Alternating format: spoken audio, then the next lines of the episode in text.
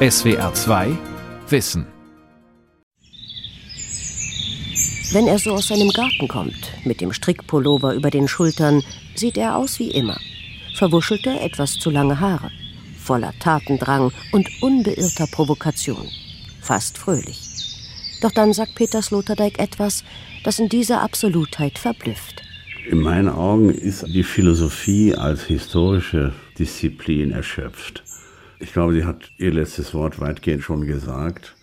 Und es ist kein Zufall, dass von der Mitte des 20. Jahrhunderts an Autoren, die früher Philosophen geworden wären, Phänomenologen werden oder Ideenhistoriker oder Sprachanalytiker oder Metaphernkundler.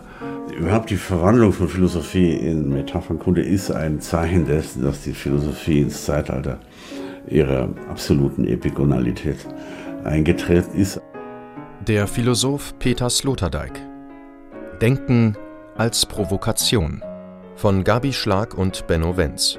Die Philosophie ist am Ende, hat zumindest nichts Neues anzubieten. Das sagt einer, der den meisten Experten als der bedeutendste und wirkmächtigste lebende deutsche Philosoph gilt, über seine Zunft. Aber vielleicht ist das ja gar nicht so gemeint, sondern ironisch oder provokant. Schließlich gilt Sloterdijk für viele seiner Kollegen als ein heiteres Medium von Denkereignissen. Der Schweizer Philosoph Yves Bussard. Heiter würde ich sagen, ja. Also seine Texte, auch seine Auftritte sind sehr heiter. Er hat sehr viel Distanz zu allem. Ich habe ihn mal verglichen mit einem Alien, mit einem Außerirdischen weil er auf die Menschen und auf die Welt blickt von einer riesigen Distanz und er hat so etwas wie ein Weitwinkelobjektiv. Das finde ich unglaublich schön. Verständlich würde ich definitiv sagen, nein.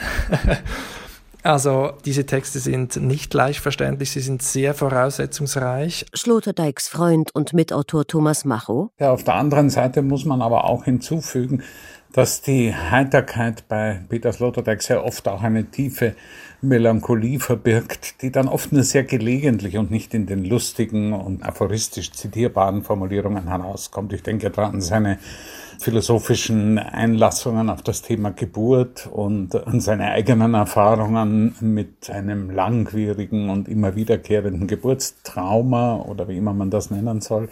Und von daher, es gibt eine heitere und es gibt auch eine sehr traurige Seite im Denken von Peter Sloterdijk. Der Philosoph Rüdiger Safranski, der zehn Jahre lang neben Peter Sloterdijk Mitmoderator der Fernsehsendung Das Philosophische Quartett war. Ja, eine Grundheiterkeit ist bei ihm da, eine Verspieltheit, eine sehr produktive Verspieltheit, verständlich. Für mich ja, weil ich kenne ihn gut ob für ein größeres Publikum, doch wohl auch, jedenfalls immer wieder, weil er pointenreich und pointenstark ist. Ist auch für die Leute, die an manchen Stellen es nicht ganz begreifen, aber es kommt dann doch auch immer wieder mal ein Lacher. Und dann erholt man sich von den Schwierigkeiten, die man vorher hatte. Sogar über sein Äußeres wird spekuliert, aber als Freund darf man das. Yves Bossard. Ja, über seine Frisur könnten wir jetzt ganz lange reden. Das lassen wir aber besser, denn er hat ja schließlich Geburtstag und äh, es gilt ja, ab 30 ist jeder für seine Frisur selbst verantwortlich. Peter Sloterdijk zumindest bezeichnet sich selbst als unfrisierbaren Unhold, der bestimmt die meisten aufgebrachten Debatten unter Deutschlands Denkern angestoßen hat. Peter Sloterdijk wird als Kind einer Deutschen und eines Niederländers am 24.06.1947 in Karlsruhe geboren und wächst, nachdem die Ehe bald geschieden wird, bei der Mutter auf. Von 1968 bis 1974 studiert er Philosophie in München und Hamburg und promoviert 1976 mit dem Thema Literatur und Organisation von Lebenserfahrung Gattungstheorie und Gattungsgeschichte der Autobiographie der Weimarer Republik 1918 bis 1933. Nach einer ziemlich wilden, von Drogen und psychischen Grenzerfahrungen geprägten Studienzeit hält er sich ab Dezember 1979 für vier Monate im Ashram von Bhagwan Sri Rajneesh im indischen Pune auf.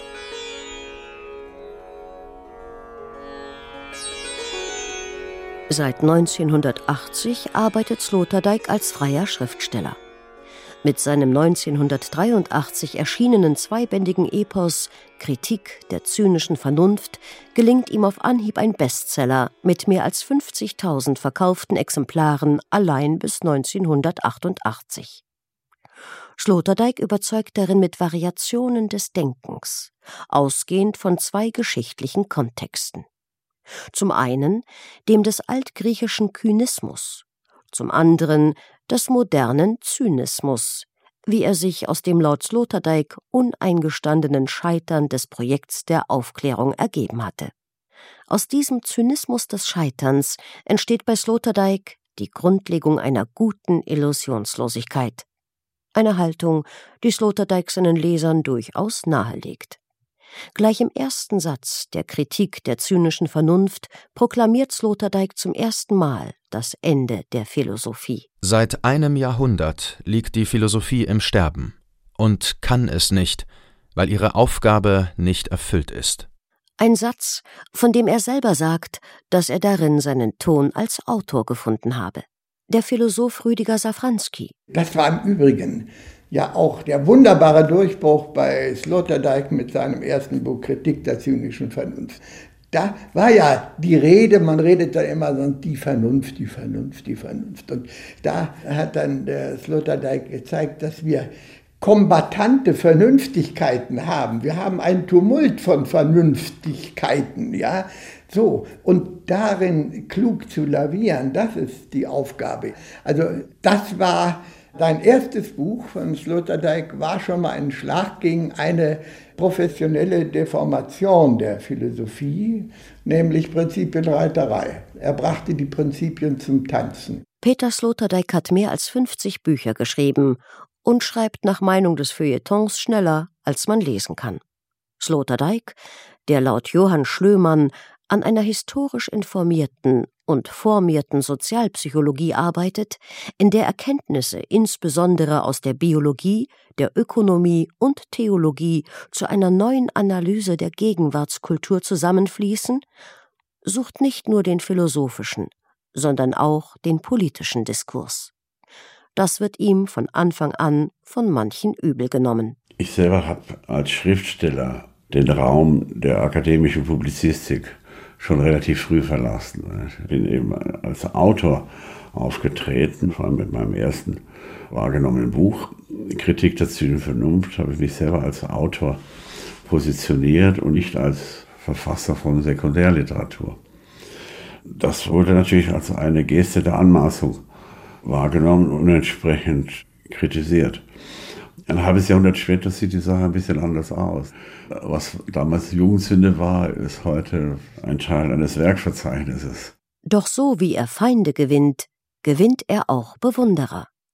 Yves Bossard. Wenn man sich da reinbegibt, dann kann man sehr viel gewinnen. Es hat unglaublich gute Metaphern drin, Sprachbilder, das ist kreativ, innovativ, auch viele historische Bezüge natürlich. Äh, man kann sehr, sehr viel lernen, aber so leicht bekömmlich sind die Texte dann doch nicht. Sloterdijk polarisiert. Und sicher ist Sloterdijk der einzige Philosoph, der dazu steht, dass er sich vier Monate lang begeistert im Bhagwan Ashram in Pune aufgehalten hat – dort Bhagwans monologischen Vorträgen zur spirituellen Weltliteratur gelauscht und nach seiner Rückkehr noch zwei Jahre lang die orangefarbene Sannyasin-Tracht getragen hat und darüber reflektiert hat, wie der Ashram eine tiefe Aufheiterung in sein Dasein gebracht hätte. Als Grund nennt er das Glück, prekäre Erfahrungen gemacht zu haben, die er nicht missen möchte. Sein Freund und Weggefährte Rüdiger Safranski. Also, ich glaube, Puna war eine ganz wichtige Erfahrung. Wie das bei solchen wichtigen Erfahrungen ist, in irgendeiner Weise wirken sie unterschwellig weiter. Und Peter Sloterdijk selbst? Ich weiß nur, dass ich äh, damals so schöne Formulierungen hervorgebracht habe, wie die, es gehe um eine Osterweiterung der Vernunft.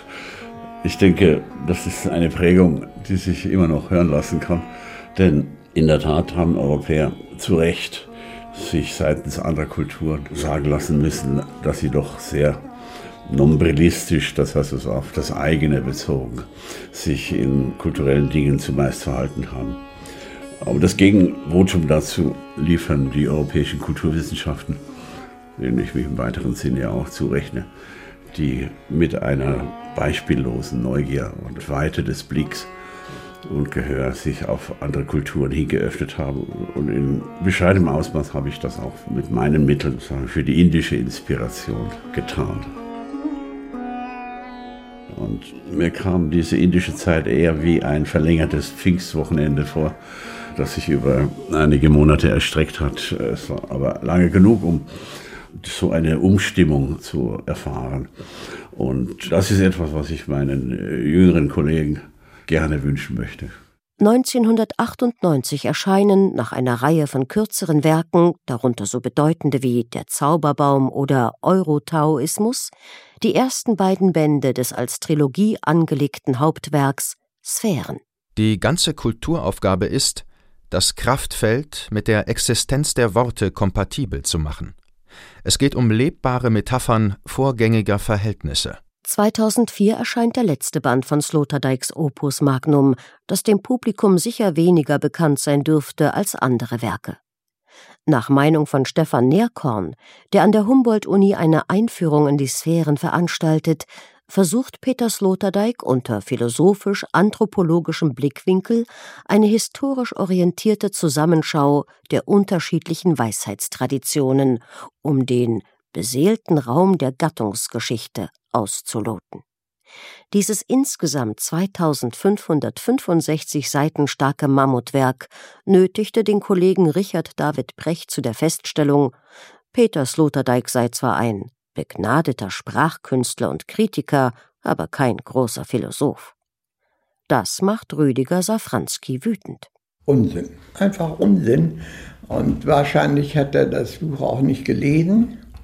Und ich will nur ganz kurz dazu sagen, es ist ein kühner Versuch einer narrativen Phänomenologie. Den Grundtatbestand, dass wir Wesen sind, die immer irgendwo drinnen enthalten sind. Vom Mutterleib an bis nachher in der Welt, in der Arena der Welt, die verschiedenen Verfasstheiten und Prägungen, die wir in der Raumerfahrung haben so eine genaue Beschreibung dieses Phänomens des Raumes, in dem wir sind, oder der Räume, in der wir sind. Jetzt sage ich ein großes Wort. Das hat es im 20. Jahrhundert. Das hat es eigentlich noch gar nie gegeben.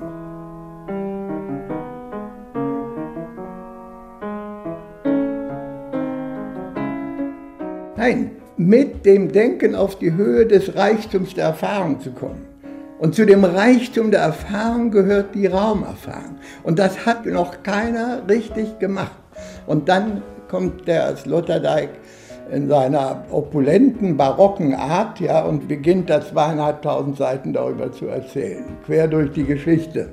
Vom Mutterleib bis zur Raumstation. Hoppla. Und dann kommt so ein Bürschchen wie der Precht daher und sagt, das ist keine große Philosophie. Also das erledigt sich von selbst. 1999 entfesselt Sloterdijk mit seiner Elmauer Rede mit dem Titel Regeln für den Menschenpark einen gewaltigen Sturm im deutschen Feuilleton. Hatte der Philosoph tatsächlich einer faschistoiden Züchtungsideologie das Wort geredet? Oder wollte er in erster Linie provozieren? Jedenfalls fühlten sich Kollegen wie Ernst Tugendhat herausgefordert, Sloterdijk zu widersprechen, und die Kontroverse ging als Sloterdijk-Debatte in die Geistesgeschichte ein. Naja, diese Vorwürfe, die damals kamen, die sind absurd und hängen auch mit anderen Verfeindungen zusammen oder Gegnerschaften, die unterschwellig da waren. Im Kern war ja die Elmauer Rede, das war ja ein Vortrag über Heidegger und insbesondere den Humanismusbrief, ja, und was Sloterdijk da unternahm, ausgehend von dem Heideggerschen Wort, dass der Mensch ein Hüter des Seins ist, ja, das hat er aufgegriffen. Der Hüter des Seins ist so eine pastorale Wendung, ja, passt zur Schwäbischen Alb, woher der Heidegger kam. Und der Sloterdijk nahm das mal ernst und sagt, aber was passiert denn heute? Was machen wir? Wie sind wir als Hüter des Seins unterwegs? Und dann sagt er, wir sind nicht mehr Hüter des Seins, sondern wir greifen da ganz tief rein. Wir sind Ingenieure, wir sind Manipulateure des Seins. Da begann die Gendebatte.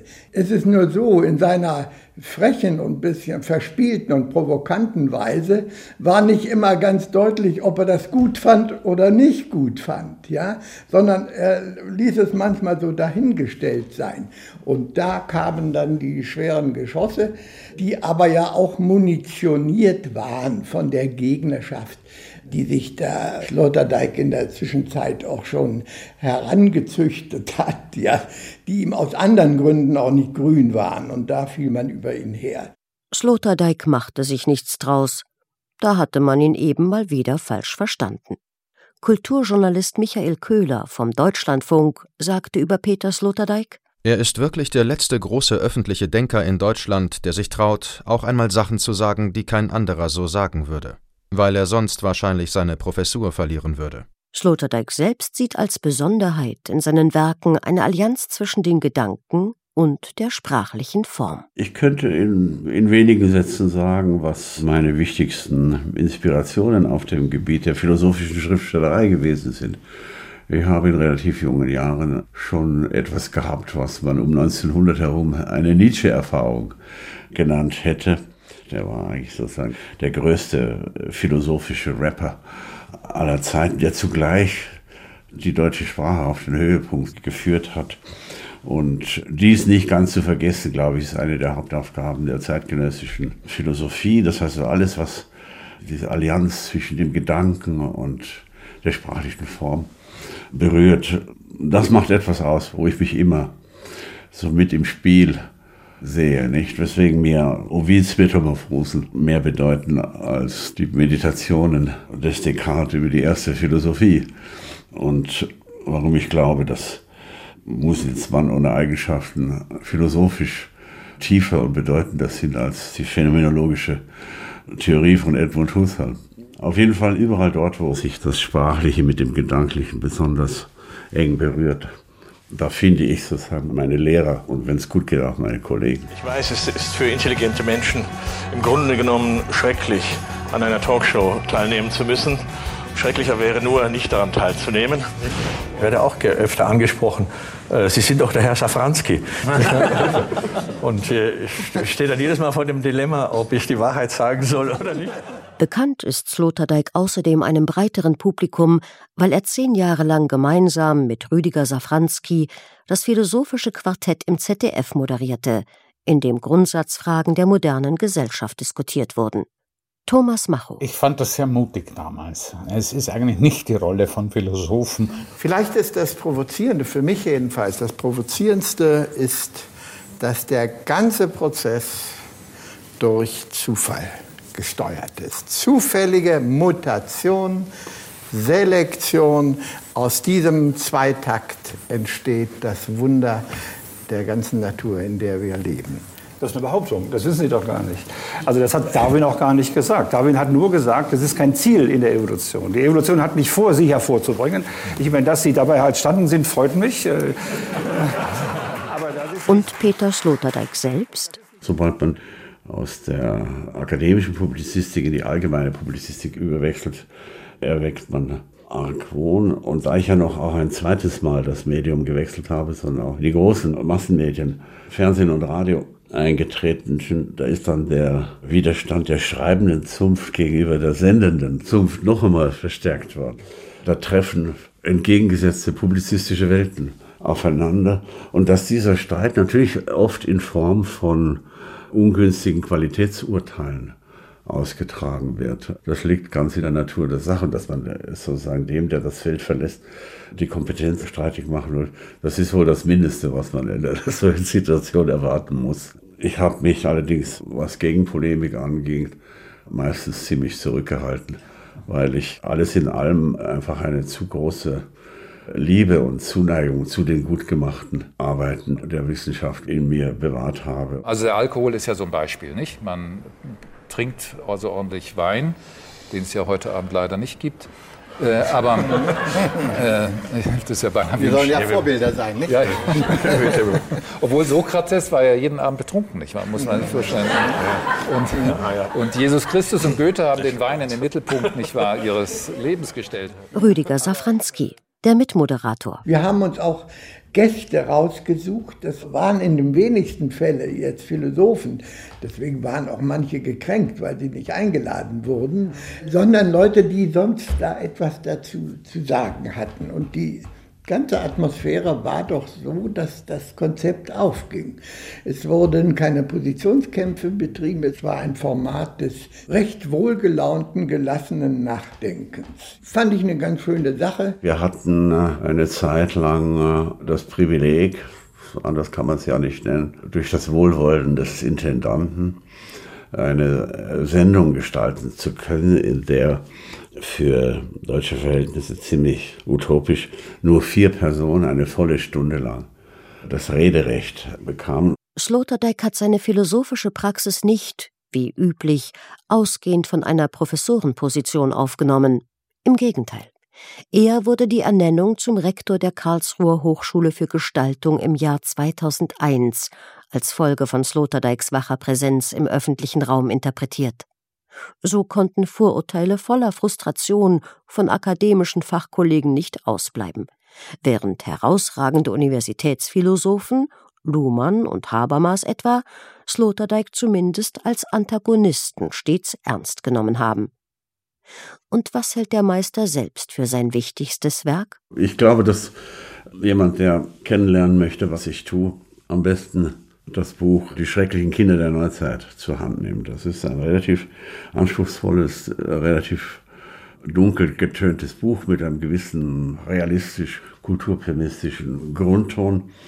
In dem aber wird in meinem Dafürhalten meine Sicht auf die Problematik der gegenwärtigen Welt besonders sichtbar ausgerollt. Zögernd machen sich die aktuellen Kulturwissenschaften bewusst, dass scheinbar zu Ende gedachte Grundbegriffe wie Generation, Filiation und Erbe von ihr noch nie mit dem Ernst durchdrungen wurden, den die Abgründigkeit der Sache verlangt.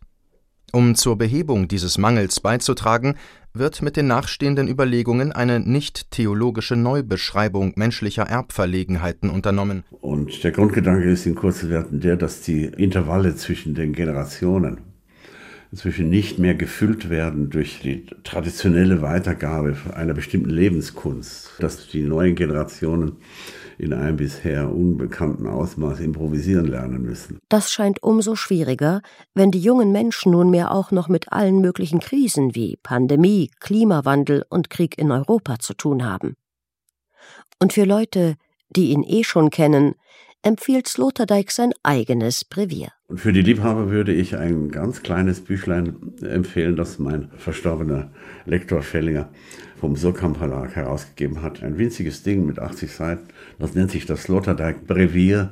Und darin hat er auf eine sehr raffinierte Art und Weise einige Stellen zusammengestellt aus den weit auseinanderliegenden Büchern, um daraus so etwas wie ein ironisches Porträt zu zeichnen. Das halte ich für außerordentlich geglückt. Aber weil dieses Büchlein noch von wenigen genau angeschaut worden ist, fühle ich mich fast noch unbekannt. Sloterdijk fast noch unbekannt? Aber wie kann das sein, wo er sich doch immer wieder einmischt, vielleicht nicht mehr so lautstark oder provokant wie früher? Sloterdijk also anders. Denn laut Sloterdijk markiert die Corona-Krise den Beginn eines Zeitalters, dessen basale ethische Evidenz Co-Immunismus lautet, das Einschwören der Individuen auf wechselseitigen Schutz. Auch sein bisher letztes Werk wendet sich gegen das Schwarz-Weiß-Denken und behandelt die Farbe Grau. Wer noch kein Grau gedacht hat, in Anlehnung an die Äußerung von Paul Cézanne. Wer noch kein Grau gemalt hat, ist noch gar kein Maler. Im selben Zusammenhang sagt er über sich, sehen Sie doch die Linien auf dem Bild, die stürzen doch jetzt alle ab. Ich kann gar nichts mehr. Cézanne war also auch ein Genie der Selbstinfragestellung. Und in diesem Zusammenhang muss man die Äußerung verstehen. Er war auf der Suche nach einem lebendigen Grau, nach einem Grau, das nicht nur der Kompromiss zwischen den beiden Unfarben, weiß und schwarz ist, sondern einem Grau, das eine eigenwertige Hinzufügung zu der Palette der sichtbaren Dinge ist. Also die Welt des Lichts und ihre Brechungen in den erscheinenden Oberflächen. Er hatte vor sich einen äh, Maler wie Delacroix, der seine Kollegen verunsichert mit der These, das Grau sei der Feind aller Malerei.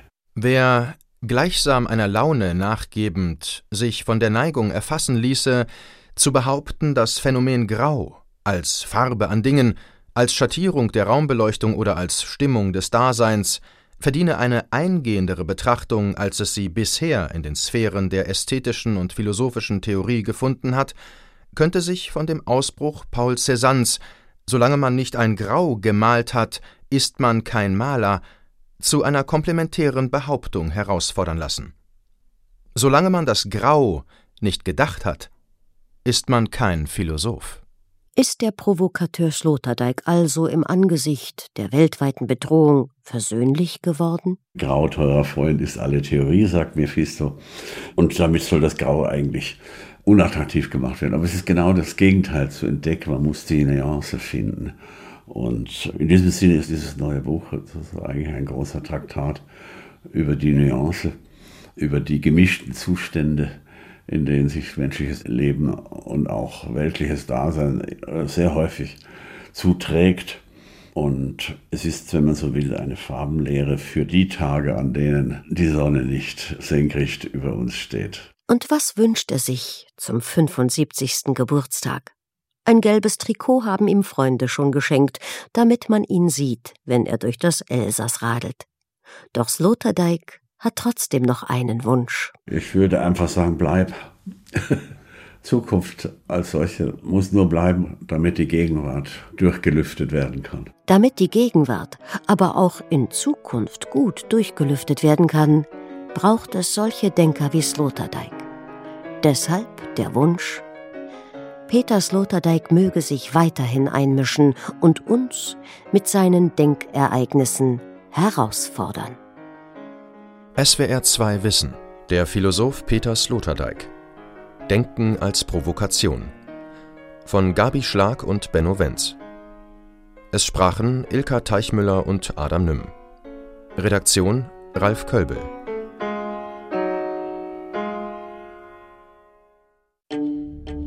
SWR 2 Wissen Spezial. Das Tier. Das Tier und wir.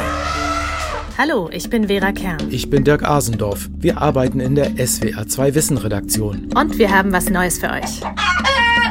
Zehn Folgen Wissen Spezial über das Verhältnis von uns Menschen zu Tieren. Wir schauen auf unsere lange Beziehungsgeschichte und fragen uns, warum ist es für viele scheinbar okay, Nutztiere zu töten und zu essen, während wir unsere geliebten Katzen und Hunde verhätscheln. Es geht darum, Tiere zu essen, mit ihnen zu handeln und auch, wie wir sie besser schützen sollten. In zehn Folgen nehmen wir euch mit in den Zoo, zur Drückjagd in den Schlachthof, ans Filmset.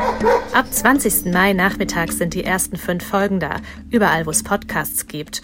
Ab 24. Juni dann die restlichen fünf. SWR 2 Wissen. Manuskripte und weiterführende Informationen zu unserem Podcast und den einzelnen Folgen gibt es unter swr2wissen.de.